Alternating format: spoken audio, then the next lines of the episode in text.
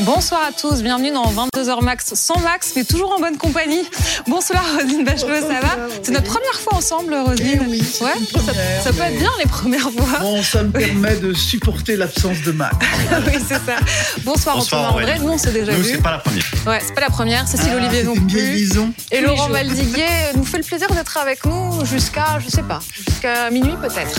Je vous donne le programme ce soir. À quoi s'attendre demain dans les rayons des supermarchés? C'est la grande question.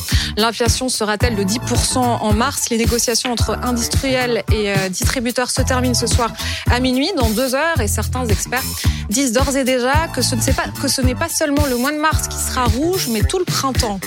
Un témoin clé s'exprime aujourd'hui dans l'affaire Pierre Palmade. Il s'agit de Camille, 24 ans. Il était à Célie-en-Bière le jour du drame. Il nous raconte les heures euh, qui ont précédé l'accident. Quelques heures plus tôt, Pierre Palmade avait déjà pris le volant sous l'emprise de stupéfiants.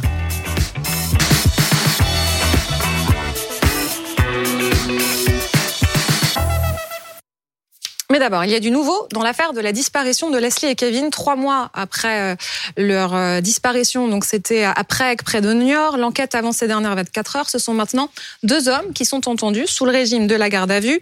L'un est entendu par les enquêteurs depuis hier matin 7 heures. Il sera déféré d'ailleurs demain matin. C'est chez lui que le couple allait dormir dans la nuit du 25 au 26 novembre, la nuit de la disparition. Et je vous le disais, l'enquête s'accélère puisqu'un deuxième homme est maintenant lui aussi entendu. On voit ça avec Adélaïde Mangin. C'est dans cette commune de Vendée qu'a été interpellé hier matin l'homme placé en garde à vue. Elle se poursuit toujours et peut durer jusqu'à demain matin. En garde à vue, ce suspect s'est exprimé. Il a donné plusieurs versions aux enquêteurs.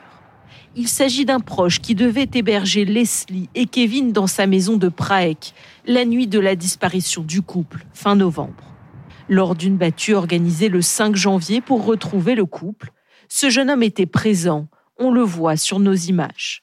Rapidement, la famille de Leslie émet des doutes sur son sujet et indique notamment qu'il avait un faible pour la jeune femme. Il y a deux mois, les enquêteurs avaient déjà entendu cet homme en audition libre. À l'époque, il relève des incohérences dans ses déclarations. Il avait notamment indiqué s'être rendu à une fête, un apéro son, qui regroupait une vingtaine de personnes le soir de la disparition du couple. Mais les proches de la jeune fille n'ont jamais retrouvé trace de cette soirée. Ce soir-là, le 25 novembre, Leslie, 22 ans, et Kevin, 21 ans, sont invités à une soirée dans cette maison, à deux pas de celle de cet ami chez qui il devait dormir. Mais ce dernier affirme qu'ils ne sont jamais rentrés chez lui après les festivités. Dans les jours qui suivent, les familles du couple signalent sa disparition. Le parquet de Poitiers ouvre une enquête judiciaire.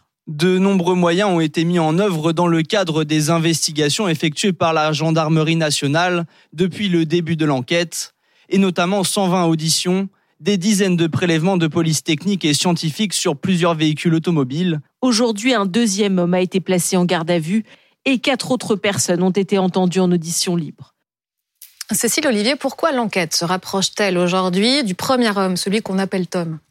Alors en fait, euh, c'est la famille de Leslie surtout, hein, de la jeune femme, euh, qui très vite a eu des doutes euh, à son sujet parce que euh, il a parfois dit des choses contradictoires. Il a parfois varié dans ses, ses versions. Par exemple, récemment, il a dit à des gens que il s'était rendu à une soirée ou dîner où étaient Leslie et Kevin euh, le soir euh, de leur disparition. Il a dit, or, ils se sont aperçus, en fait, les proches n'avaient jamais eu euh, cette information-là, ils l'ont découvert euh, que récemment. Euh, il avait dit aussi que la nuit de la disparition du 25 au 26 novembre, il était à une sorte de mini euh, rave party. Les proches avaient euh, cherché une trace euh, de cette fête. euh, Il n'y avait rien eu ce soir-là euh, dans la région. Et puis, après la disparition, il a quitté la région. Était allé chez son père en Vendée pour, disait-il, euh, fuir la pression médiatique. Bref, il y a des petites choses comme ça qui ont mis la, la puce à l'oreille et euh, bien les gendarmes voulaient euh, l'interroger sur euh, ces contradictions. Donc ça, c'est pour ses incohérences et que sait-on de sa relation avec les, les protagonistes, les disparus des Deux-Sèvres? Alors, il fait partie de leur entourage familial. En fait, il avait l'habitude de, de les héberger parfois euh, pour la nuit. Et d'ailleurs, la nuit de la disparition, ils étaient censés euh, dormir chez lui euh, et euh, ils sont jamais euh, arrivés, dit-il.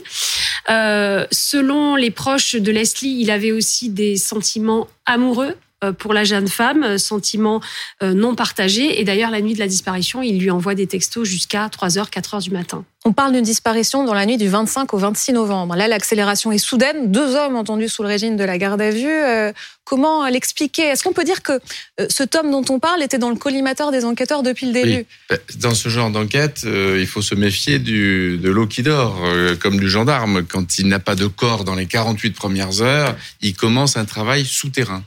Et là, comme le disait Cécile, le suspect numéro un, c'était ce tome parce que ce tome, ça, ça, ça, se passe en Charente, mais c'est vieux comme la tragédie grecque. Ce tome, eh ben, il est apparemment, d'après les copines de Leslie, un peu amoureux de Leslie. Mm. C'est même lui qui a présenté le couple euh, Kevin, Leslie, etc. Et paraît-il, en tout cas d'après les amis euh, de, des disparus, il était ces derniers temps un peu pressant. Donc c'est euh, évidemment le suspect numéro un depuis trois mois. Alors quand les gendarmes ont un suspect numéro un pendant pendant tout ce temps, qu'est-ce qu'ils font? Euh, Ils mettent sur écoute, mm-hmm.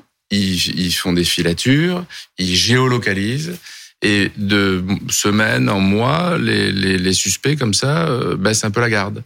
Et donc là, quand les gendarmes ont collecté une série d'invraisemblances par rapport à leur déclaration spontanée initiale, eh ben, ils sont allés en garde à vue. Et apparemment, ça a bien marché puisque le, le Tom euh, leur a amené un deuxième suspect.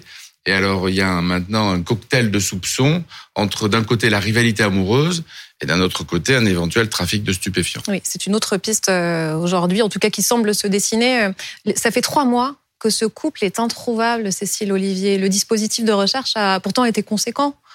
Oui, alors euh, il y a eu tout le travail d'enquête, hein, 120 auditions euh, de témoins, il y a eu aussi euh, beaucoup d'opérations de, de ratissage, en tout cas au début, des expertises et des prélèvements de police technique et scientifique sur deux véhicules et sur plusieurs lieux des appartements notamment, et notamment l'appartement de ce Tom. Ils ont aussi vérifié des dizaines de signalements, donc un travail de fourmi qui fait penser qu'ils ont sans doute des éléments. Les enquêteurs ont abandonné l'idée d'une fugue, euh, d'une fuite des deux, des deux amoureux. C'est impossible c'est pas la piste qui semble se dessiner euh, pour le moment, d'autant qu'ils avaient retrouvé euh, des affaires, cartes bancaires et des ah vêtements dans une benne dans un village à quelques kilomètres quelques semaines après la disparition. Et on sait d'ores et déjà qu'on en saura plus demain, que le parquet va communiquer évidemment, et on suivra ça avec vous.